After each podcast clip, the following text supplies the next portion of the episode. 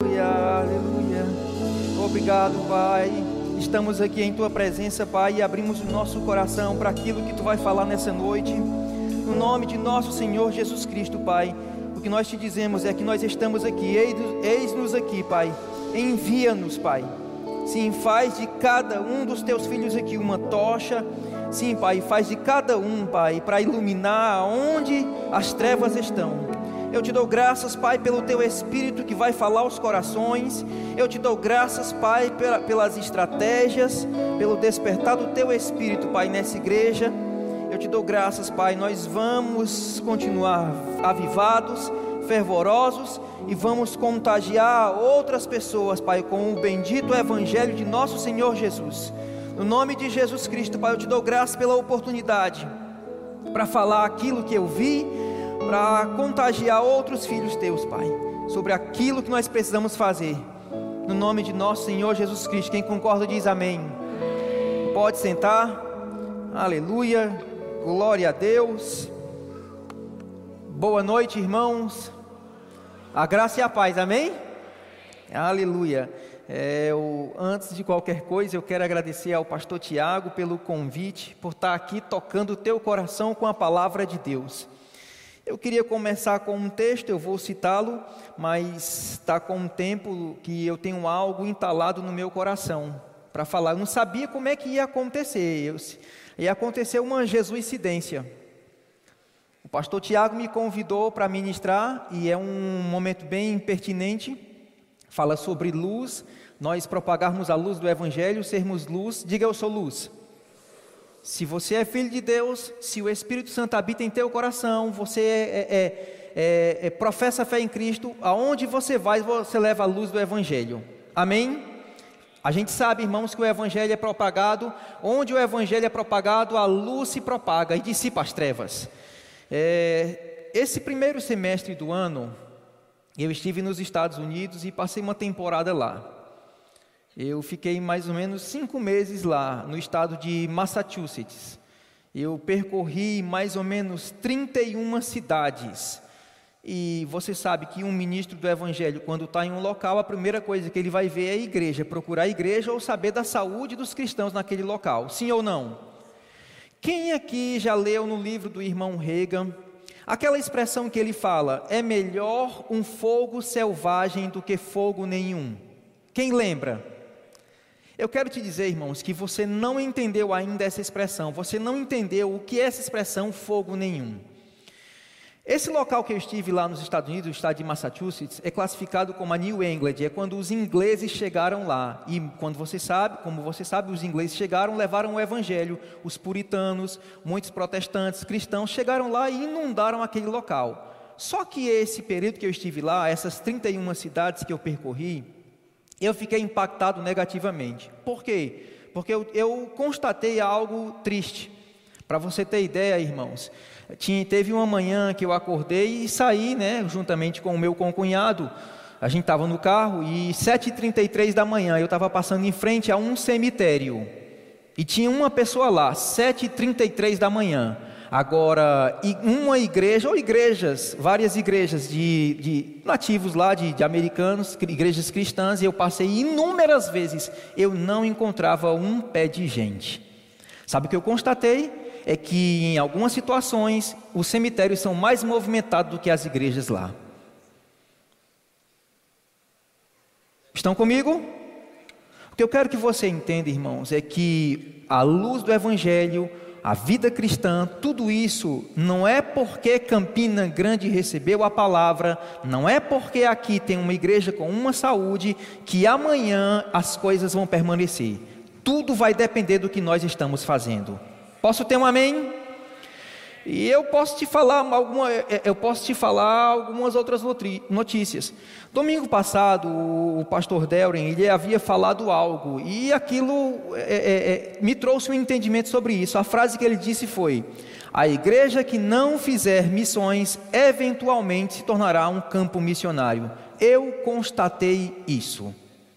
Eu constatei isso.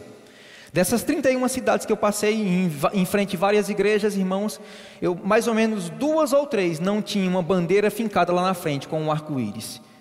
mais ou menos duas ou três não haviam sido influenciadas pelo sistema do mundo. É lamentável. Mas eu quero, eu não quero falar de notícia ruim não, eu quero trazer uma boa notícia. O que nós como cristãos devemos fazer para que esse evangelho, para que essa luz continue sendo propagada aqui em Campina Grande e no Brasil. E isso, irmão, inclui a minha vida e a sua. Posso ter um amém? T.L. Osborne, ele falou o seguinte: Uma igreja que não está interessada em salvar o perdido já está perdida. Quem falou isso foi T.L. Osborne. Uma igreja que não está interessada em salvar o perdido, em ganhar um perdido, diga já está perdida. E eu te digo mais: até duas igrejas de, brasile... de brasileiros que eu visitei lá já estavam sendo influenciadas pelo sistema do mundo. O evangelho, irmãos, ele deve sim. Não, a gente não pode baixar a guarda. A gente não pode simplesmente, não, mas outros estão fazendo, terceirizar. Não, não podemos fazer isso. Diga eu não posso. E eu te digo isso, irmãos, não foi agora não, porque desde o momento, em, desde eu lembro quando eu nasci de novo, quando a vida de Deus entrou em mim, e eu passei a entender algumas verdades da palavra.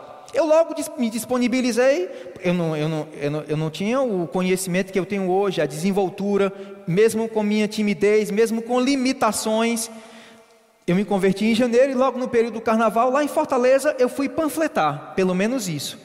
Porque eu entendi a seriedade dos fatos, eu entendi a eternidade do coração do homem, eu, eu entendi que eu tinha que fazer algo porque eu tinha recebido o Evangelho. Abre a tua Bíblia em 2 aos Coríntios, no capítulo 5. Aleluia.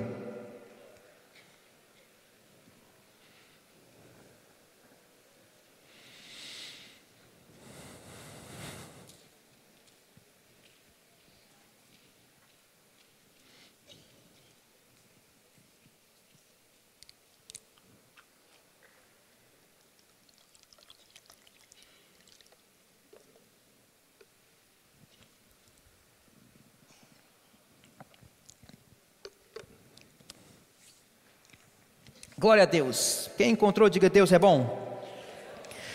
Teve um tempo na minha vida, logo quando eu nasci de novo, eu entendi a eternidade do homem, entendi que o próprio Senhor Jesus falou sobre o céu e o inferno, sobre uma pessoa passar a eternidade na bênção ou uma pessoa passar a eternidade no inferno, e logo eu me preocupei com os meus parentes. Eu me preocupei, o que eu devo fazer, qual a estratégia eu tenho que ter para alcançá-los, porque eu fui alcançado. E eu vou falar sobre isso posteriormente. E eu pensando com Deus, eu contabilizando com Deus, logo Deus me fez entender algo. Eu contabilizando, eu pensei, pai, peraí, eu não estou entendendo a tua mensagem, não. Eu não estou entendendo. A população mundial está chegando a, a quase 7 bilhões. Eu sei que nem todo mundo é apóstolo, nem todo mundo é profeta, nem todo mundo é pastor, nem todo mundo é mestre, nem todo mundo é evangelista. Como é que o mundo vai ser alcançado se nem todo mundo tem um dom ministerial, é apóstolo, profeta, evangelista, pastor e mestre? E aí o Espírito Santo me trouxe essa passagem. Porque eu terceirizava a responsabilidade, porque eu achava que o outro ia fazer, quando de fato quem tem que fazer é cada um que aqui está. Olha só esse texto. Segundo aos Coríntios 5,17. E assim, se alguém está em Cristo, é uma nova criatura. Diga eu sou uma nova criação. As coisas antigas já passaram, e eis que se fizeram novas. Ora, tudo provém de Deus, que nos reconciliou consigo mesmo por meio de Cristo e nos deu. Diga, eu tenho algo.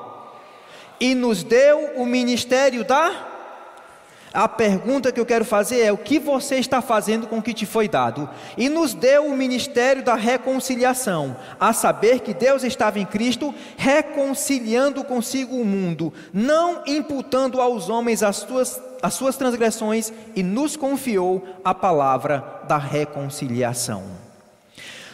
Todo você que está aqui e já professou a fé em Cristo, você recebeu um comissionamento de Jesus Cristo.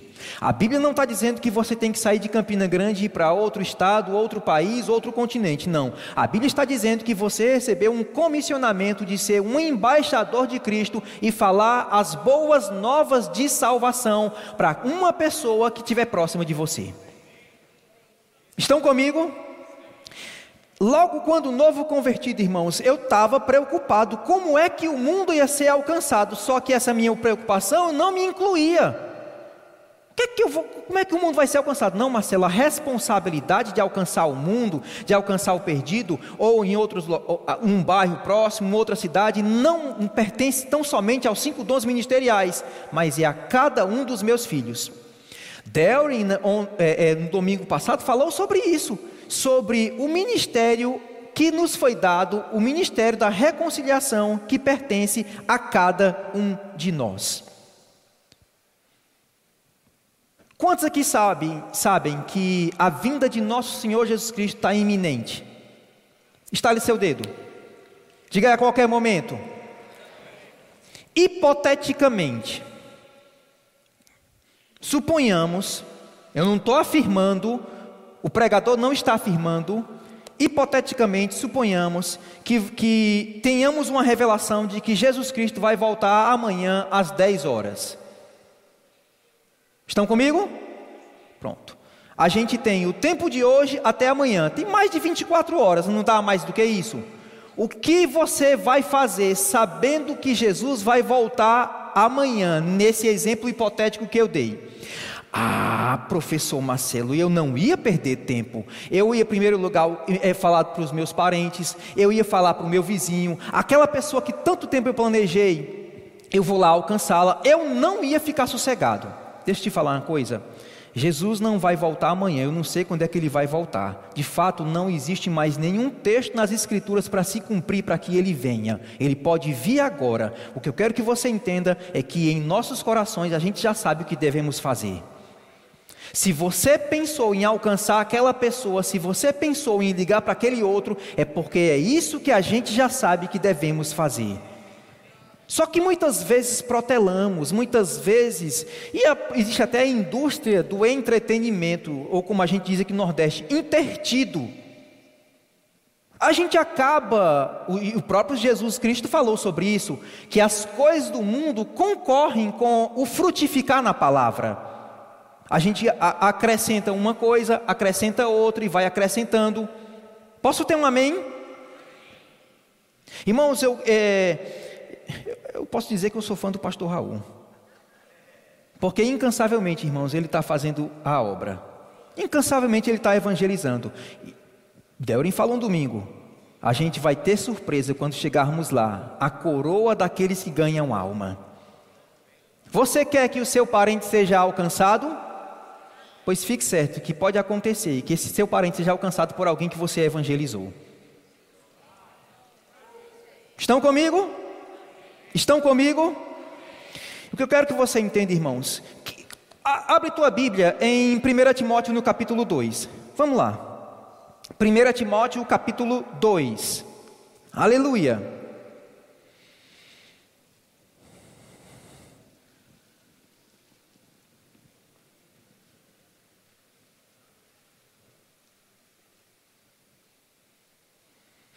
No começo do capítulo 2, Paulo vem falando sobre orarmos pelas autoridades, isso é bíblico.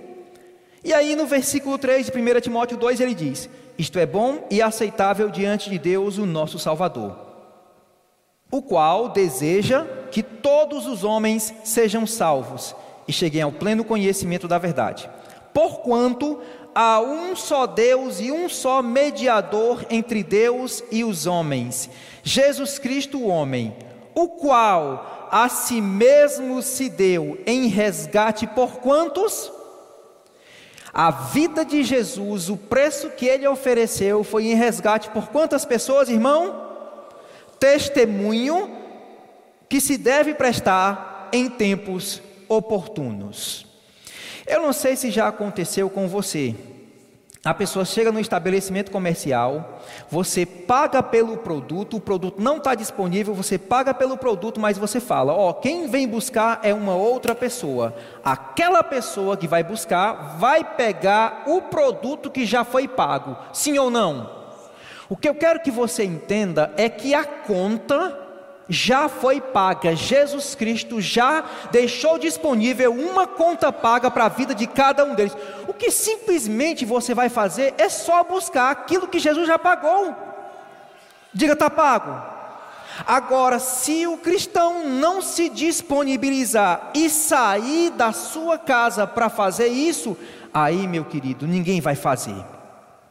Nós devemos aprender. Existe o, o, tolo que nunca aprende com os seus erros, o inteligente que aprende com, que aprende com seus próprios erros e o sábio que aprende com os erros dos outros. O que fez com que uma região de um país ficasse fria ao Evangelho? Com certeza, algo gradativo através das décadas e dos séculos fez com que a igreja esfriasse e não mais compartilhasse o amor de Cristo com, com os perdidos, ao ponto de se encontrar naquele estado. E serve de alerta para nós. Posso ter um amém? Serve de alerta. Eu sei que porque você é cristão, você pode alcançar uma pessoa sem palavra alguma. A Bíblia diz isso, que a mulher, ela pode ganhar o seu marido. 1 Pedro 3:1 diz: "Mulheres, sede vós igualmente submissa ao vosso próprio marido, para que ele, se ainda não obedece à palavra, seja ganho sem palavra alguma". Mas eu quero que você entenda que você aqui tem recebido uma boa palavra domingo após domingo, culto após culto, você já está cheio da palavra, você tem material suficiente para alcançar o perdido e compartilhar a luz do Evangelho. Estão comigo? Eu falei que logo quando eu me converti, eu, eu, eu, percebi a seriedade dos fatos. A Bíblia diz que o homem é um espírito, tem uma alma e habita em um corpo. 1 Tessalonicenses 5,23. E o mesmo Deus da paz vos santifica em tudo. E o vosso espírito alma e corpo sejam conservados íntegros e irrepreensíveis na vinda de nosso Senhor Jesus Cristo. Todo ser humano é um ser espiritual, tem uma alma e habita em um corpo. Eclesiastes 3,11 diz: De tudo fez Deus formoso no seu devido tempo. Também pôs a eternidade no coração do homem. Você sabia que o ser humano é, uma, é, é eterno? Ele existirá eternamente. Eu e você existiremos eternamente. Graças a Deus que eu e você existiremos eternamente, desfrutando da bênção do Senhor em uma vida abundante. Posso ter um amém? Agora, eu entendi, peraí, o ser humano é um ser eterno, o que eu devo fazer para alcançar os meus parentes? Eu citei um texto que a mulher vai ganhar o marido sem palavra alguma. Eu vou citar o meu testemunho. Na casa de meus pais, eu fui o primeiro a nascer de novo, a confessar Cristo como Senhor e Salvador. A primeira pessoa a se opor à minha conversão foi minha mãe. Eu não vou contar os detalhes, porque na época eu não tinha sabedoria nenhuma. E eu não, tinha, eu não sabia como abordar com o Evangelho. Mas graças a Deus, pela literatura do irmão Reagan, e inclusive, eu quero te indicar essa leitura aqui, ministrando a sua família porque para ministrar a família é uma forma diferente, porque muitas vezes os teus parentes não vão querer te ouvir, eles vão querer te ver, a tua vida, mudança, vão ver os frutos. Posso ter um amém? E o outro livro é esse daqui, O Cristão Contagiante, de Bill Hybels. Esse daqui é do irmão Kenneth Reagan, ministrando a sua família, e esse outro é de Bill Hybels. Então eu fui o primeiro a me converter na casa de meus pais. A primeira pessoa a, a demonstrar uma oposição foi minha mãe. Aos poucos, meu irmão, no dia em que eu recebi o batismo no Espírito Santo, meu irmão e meu pai se converteram. Eu tenho duas irmãs gêmeas que posteriormente se converteram. Depois, graças a Deus, minha mãe também confessou a Cristo como seu Senhor e Salvador. E faltava uma irmã. Eu estou falando como alcançar os parentes sem palavra alguma. Você sabe que muitas vezes teu parente não vai querer te ouvir. A única vez que eu tentei evangelizar aquela mulher, ela estendeu a mão e disse: Marcela, eu não quero saber. Realmente foi sem palavra alguma, porque eu não consegui falar de Cristo para ela. E então o que foi que eu fiz? Abre tua Bíblia em 2 aos Coríntios, no capítulo 4.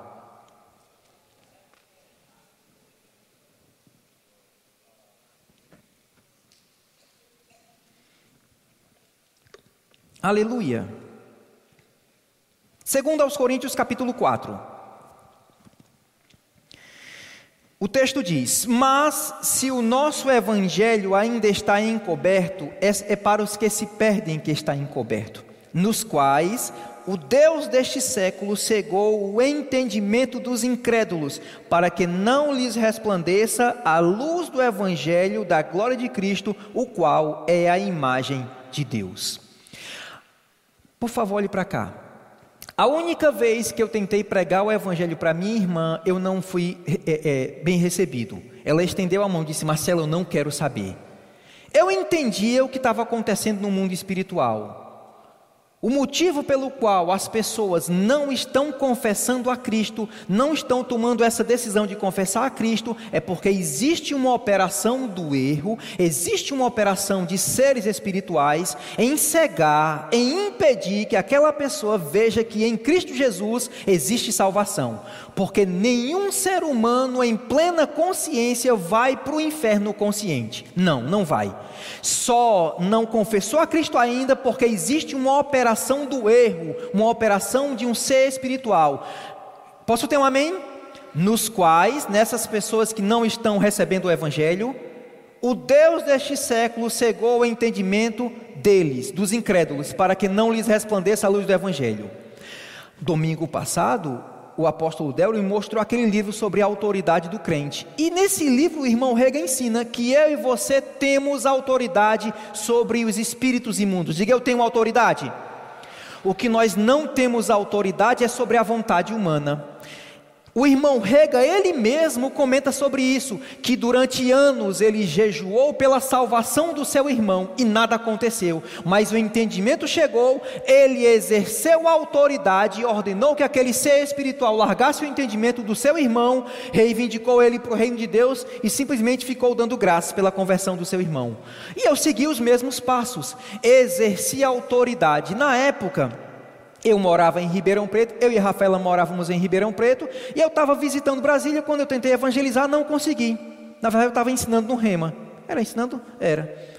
E não consegui. Então eu cheguei, voltei a Ribeirão, eu disse, separei um tempo para estudar a palavra, um pouco sobre autoridade, e eu ordenei, espírito imundo que tem cegado o entendimento da Fernanda, o nome dela é Fernanda. Eu ordeno que você largue a vida dessa mulher no nome de Jesus Cristo, eu reivindico ela para o reino de Deus. Lidei com o diabo, tratei com o diabo, exerci a autoridade. Diga, algo foi feito. Agora abre tua Bíblia em Mateus no capítulo 9.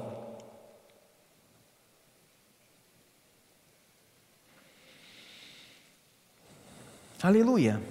Mateus capítulo 9, versículo 35 diz: e percorria Jesus todas as cidades e povoados, ensinando nas sinagogas, pregando o evangelho do reino, curando toda sorte de doenças e enfermidades. Vendo ele, Jesus, as multidões, compadeceu-se delas porque estavam aflitas e exaustas, como ovelhas que não têm pastor. Então se dirigiu aos seus discípulos, dizendo: A seara, na verdade, é grande, e são poucos os cearenses. Diga os ceifeiros, diga os trabalhadores, Rogai, pois, ao Senhor da seara para que mande ceifeiros. Diga, rogai. Quem é o Senhor da seara? Eu sabia que pelo fato de estar em Ribeirão Preto eu não teria como ir sempre a Brasília. Depois que eu exerci a autoridade, eu orei, Pai o mesmo nome de Jesus que eu usei para interferir, e eu quero que você entenda isso: se a igreja orar, as coisas mudam, e se a igreja não orar, fica do jeito que está. Se a igreja a evangelizar, levar a luz nas trevas, diga, vai iluminar. E se não levar, vai ficar do jeito que está. Você quer que as coisas permaneçam do jeito que estão? Então vamos colocar nossa vida em movimento, amém? O mesmo nome de Jesus que eu exerci a autoridade para quebrar a influência desse ser que cegava o entendimento da minha irmã, eu esse mesmo nome eu me dirigi. Pai, no nome de Jesus, eu oro, eu te peço que você envie pessoas, filhos teus, com graça, sabedoria e entendimento para anunciar o bendito evangelho de Jesus Cristo. Eu não falei nenhuma palavra, outros falaram, mas eu não falei. E todo todo Todo dia, quando eu orava, eu dava graças. Pai, eu te dou graças pela conversão da Fernanda. Eu não sei como é que vai acontecer, não sei como, quando é que vai acontecer, não sei quem tu vai enviar, mas eu sei que já foi feito. Diga, foi feito. Diga, foi feito. E eu quero, irmãos, te orientar quanto a isso. Depois que a gente faz a oração da fé, depois que a gente liga com palavras, lá fora a gente não pode desligar com palavras, como uma confissão negativa. Porque muitas vezes a gente vê um quadro negativo, vê um comportamento e vem aquele pensamento: quer saber de uma coisa? Essa pessoa não muda, não. Com essa confissão não vai mudar mesmo, não. Estão comigo? Eu quero só saber quem ainda tem um parente que não se converteu. A grande maioria. E aí, toda oração, Pai, eu te dou graças pela conversão da Fernanda. Eu não consegui pregar, mas eu sei que tu vai enviar alguém. Uma semana antes da conversão dela, observe que eu, pela fé, exerci a autoridade. Irmãos, quanto. É, deixa eu te explicar uma coisa: não dá para a gente falar tudo quanto diz respeito ao Evangelho, a testemunhar de Cristo, a anunciar a luz. Eu estou apenas te despertando a fazer algo. Amém? Uma semana antes dela se converter, me vieram palavras suaves, tranquilas. Marcelo, você acha que a Fernanda vai se converter? Que eu quero te dizer essa noite, irmãos, que você como crente, você não tem que achar nada. Aliás, a única coisa que você tem que achar é dinheiro no chão. Crente não acha, diga crente crê eu discerni que aquelas palavras, mesmo suaves, mesmo tranquilas, eram carregadas de incredulidade. Satanás, eu não acho nada, eu simplesmente creio. Uma semana depois, eu estava ensinando a matéria do Rema lá em Campinas e eu recebo uma ligação dela. Alô, Marcelo? Eu, é ele mesmo que está falando, é a Fernanda. Tudo bom, Marcelo? Tudo bom, Fernanda? Até a voz muda. Muda ou não muda? Muda. Eu estou falando, irmãos, com uma das formas de você alcançar a sua família. Existem outras formas. Estão comigo? Existem outras formas. Aleluia. O propósito do evangelismo. É, é, recentemente agora eu ensinei a matéria Atos dos Apóstolos, aqui, no segundo ano, e eu enfatizei algo importante, Atos 1:8. Mas recebereis poder ao descer sobre vós o Espírito Santo, serei minhas testemunhas. O objetivo número um é, para recebermos o batismo no Espírito Santo não é edificação pessoal. Eu sei que traz uma edificação pessoal, mas o objetivo número um, porque até porque quem falou isso inicialmente foi Jesus, é para testemunhar o Evangelho de Jesus Cristo. Jesus disse que quando recebêssemos o batismo no Espírito Santo, receberíamos uma capacitação para testemunhar o Evangelho. Então, toda vez que eu e você disponibilizamos nossa vida para falar de Cristo, para falar poucas palavras, não precisa uma eloquência, não. O papel principal quem faz é o Espírito Santo. O mais difícil quem faz é o Espírito Santo. O mais fácil é a gente que faz, é só falar. O objetivo número um para recebermos o batismo no Espírito Santo é para testemunharmos o Evangelho de Jesus Cristo. E claro, consequentemente, cheio do Espírito, eu tenho um fortalecimento. Posso ter um amém? Como ser a luz do mundo? Como é, é, é, é influenciar as pessoas com o Evangelho? Objetivo, irmãos, eu quero que você entenda é que o teu papel como cristão é salvar os perdidos, restaurar os desviados e, e trazer uma edificação pessoal. Eu acho que foi 2018, eu estava ministrando a matéria evangelismo lá em Cuiabá, e sabe o que eu constatei, irmãos? Que boa parte das pessoas que eu abordei, mais ou menos 47% eram desviados. Alguma coisa aconteceu e fez com que essas pessoas se afastassem. Talvez você mesmo no evangelismo tenha encontrado inúmeros desviados. O que eu quero que você entenda é que eu e você temos já uma incumbência dada por Cristo: salvar os perdidos, restaurar os desviados e edificar os crentes. T. L. Osborne disse: o motivo de muitos cristãos não estarem mais com a alegria da salvação estampada no rosto é porque se esqueceram de anunciar a salvação ao perdido. Ve... Irmãos, não tem motivo. O cristão, domingo após domingo, vem à, à igreja, mas continua com aquela carranca. O que é que está acontecendo? O motivo de muitos crentes não estarem demonstrando a alegria da salvação é porque se esqueceram de compartilhar a salvação com o perdido. Eu te desafio essa semana. Anuncia o Evangelho de Jesus Cristo a um perdido. Fala do amor de Cristo. Fala do, do, do, do que Deus fez por aquela pessoa. Se você não vai sair radiante daquele local se a alegria de Deus não vai ficar estampada no teu rosto? Posso ter um amém? Eu quero te despertar, irmãos, a fazer a obra onde estiver. Eu hoje sou professor do Rema, da escola, ministro, sempre estou viajando, mas sempre quando tem oportunidade eu anuncio as boas novas. Eu lembro uma vez que estava em Campo Grande, estava hospedado, ia fazer um evento, estava hospedado. E a Bíblia diz que a gente tem que aproveitar as oportunidades. Diga oportunidades. A palavra fala que a nossa palavra tem que ser temperada com sal. O que significa isso? Sal é agosto. Às vezes a gente fala muito, às vezes a gente fala pouco. O que a gente não pode é estragar a comida. Posso ter um amém? O que a gente não pode é, é, é, é perder a oportunidade. Eu lembro, irmãos, lá em Fortaleza, quando eu estava anunciando o evangelho para um rapaz, ele demonstrava deboche. E eu continuava evangelizando, mas pode ter certeza que aquelas palavras foram vivificadas pelo Espírito. Tempo desse eu fiquei sabendo, ele que um tempo, quando eu estava falando de Cristo para ele, e estava debochando, agora, recentemente estava sendo consagrado a obreiro da igreja, porque havia confessado a Cristo e estava congregando. Muitas vezes aquelas pessoas que a gente evangeliza não vão confessar Cristo conosco, mas mais cedo ou mais tarde vão. Estão comigo? Estou me preparando para finalizar. Você sabe que quando o pregador fala isso, tem mais 40 minutos. Não é verdade?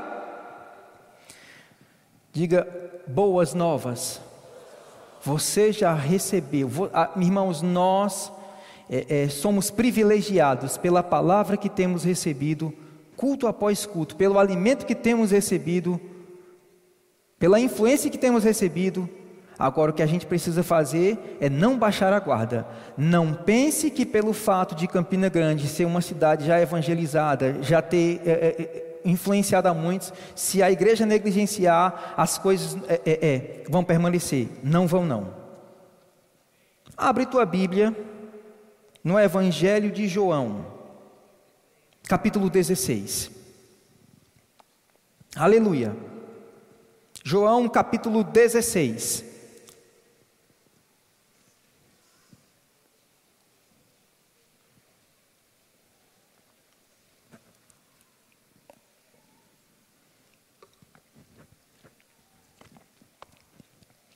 Voltando ao exemplo que eu estava dando, estava em Cuiabá, hospedado num hotel, e eu percebi que a atendente estava lá. Eu percebi um símbolo religioso com ela. E aí procurei conversar. Você é cristã? Sim, eu sou cristã dessa forma. Sim, mas não é muito diferente da minha, da minha crença, não. Eu também creio no Pai, eu também creio no Filho, eu também creio no Espírito Santo. Aí ela já desarmou. Você crê no Pai? Você crê no Filho? Você crê no Espírito Santo? Pronto. Só que a, o ponto principal, irmãos, para muitas pessoas é que acham que a salvação é algo que Deus só vai revelar no céu, porque eu era dessa forma. Eu lembro que quando criança, minha mãe falou o seguinte: Marcelo, salvação é algo que ninguém pode dizer que tem aqui na terra, somente lá no céu é que quando chegar é que Deus vai dizer quem é salvo e quem não é.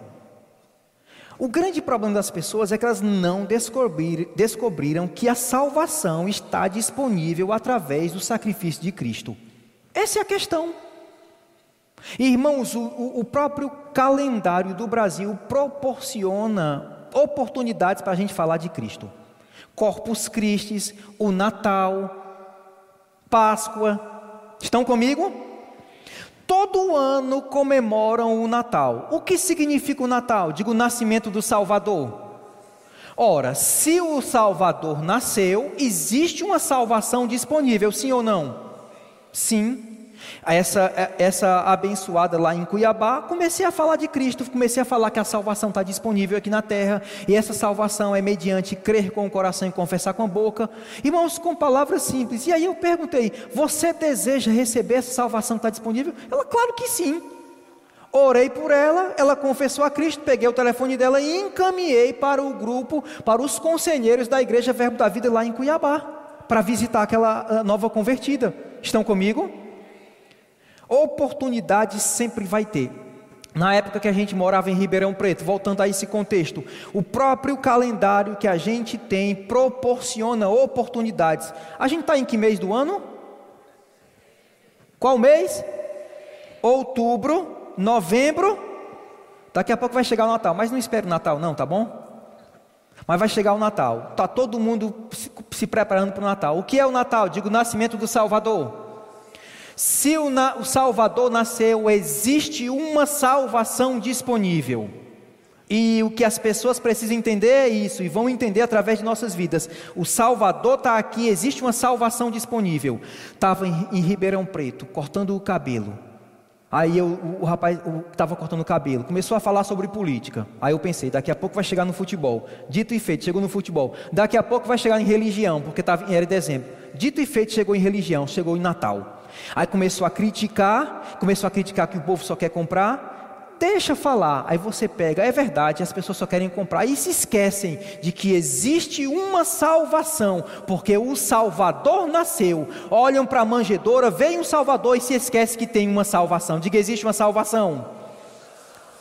O que eu quero que você entenda, meu querido, é que toda vez que você se disponibilizar para falar desse evangelho de Jesus, para quem quer que seja, você não vai na tua capacidade, você não vai alheio ao poder de Deus. Você já tem palavra suficiente, compreensão suficiente, poder suficiente para fazer.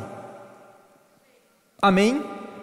Olha só, do mesmo jeito que Jesus, ele, a Bíblia diz que é, é, que Jesus começou a pregar o Evangelho, aonde havia trevas, é, é, ele começou a anunciar a luz pelo poder do Espírito, assim vai acontecer conosco. João capítulo 16, no versículo 7. Mas eu vos digo a verdade, convém-vos que eu vá, porque se eu não for, o Consolador não virá para vós outros. Porém, se eu for, eu vou-lo enviarei. Quando ele vier, e diga ele já veio, convencerá o mundo do pecado, da justiça e do juízo. Diga convencerá. Eu quero que você entenda, irmãos, é que o Espírito Santo não é papel do Espírito Santo condenar, é papel do Espírito Santo convencer. A Bíblia é bem clara em afirmar que eu e você vamos anunciar, falar de Cristo, e é papel do Espírito Santo, diga convencer quando ele vier, convencerá o mundo do pecado, da justiça e do juízo. Do pecado, porque não crê em mim. Da justiça, porque eu vou para o Pai e não me vereis mais. E do juízo, porque o príncipe deste mundo já está julgado. Tenho ainda muito que vos dizer, mas não podeis suportá-lo agora. Quando vier, porém, o Espírito da Verdade, ele vos guiará toda a verdade, porque não falará por si mesmo, mas dirá tudo quando tiver, tiver ouvido e vos anunciará as coisas que hão de vir. O versículo 8, eu quero apenas citar esse versículo na Bíblia para Todos, é uma outra versão da Bíblia. Quando ele chegar há de convencer as pessoas do mundo sobre três coisas: que cometeram pecado, que há uma justiça e que há um julgamento. Pronto. Nessa parceria, irmãos, nossa com o Espírito Santo, o nosso papel como cristãos é falar de Cristo como, no, como Salvador. O papel do Espírito Santo é convencer. Simplesmente isso. E o que a gente tem que fazer? Dar a oportunidade para que o Espírito Santo possa convencer. Agora eu quero te trazer uma orientação, irmãos, um conselho. Para a gente não entrar em debates de palavras. Se você, quando for abordar uma pessoa, se você vê que aquela pessoa já tem um certo conhecimento, ou até mesmo ela quer contra-argumentar, então simplesmente você não vai entrar no debate, porque é possível sim a gente entrar num debate, ganhar o debate e perder o ouvinte, não é esse o nosso objetivo. O nosso objetivo é propagar a luz do Evangelho para aqueles que estão famintos. E você sabe, irmãos, nesse período pandemia e pós-pandemia, ainda existem pessoas, irmãos, é impressionante como a insegurança ainda está estampada. De tempos em tempos ainda falam sobre crise. E deixa eu te falar, o próprio Jesus falou sobre um apelo: Vinde a mim, todos vós que estáis cansados e sobrecarregados. Eu sei que algumas pessoas só vão a Cristo quando estão cansadas e sobrecarregadas, mas eu sei que muitas outras vão de outra forma. O que eu quero que você entenda é que é meu e teu papel falar de Jesus Cristo. Posso ter um amém?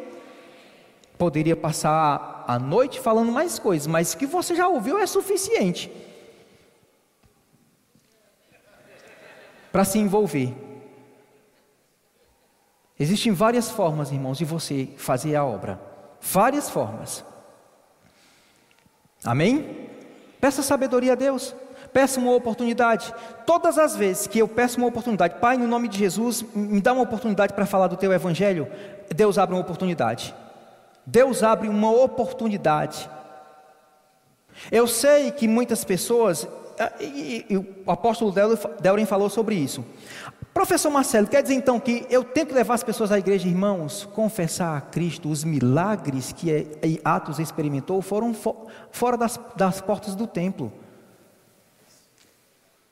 O evangelho que a gente prega é para ser comunicado lá fora. De fato, as pessoas só vão para cá, os que vieram para cá são pré-evangelizados então já nasceram de novo. Sim ou não? Sim. Você foi abençoado? Glória a Deus. Nesse momento eu quero dar uma oportunidade, você que está nos visitando.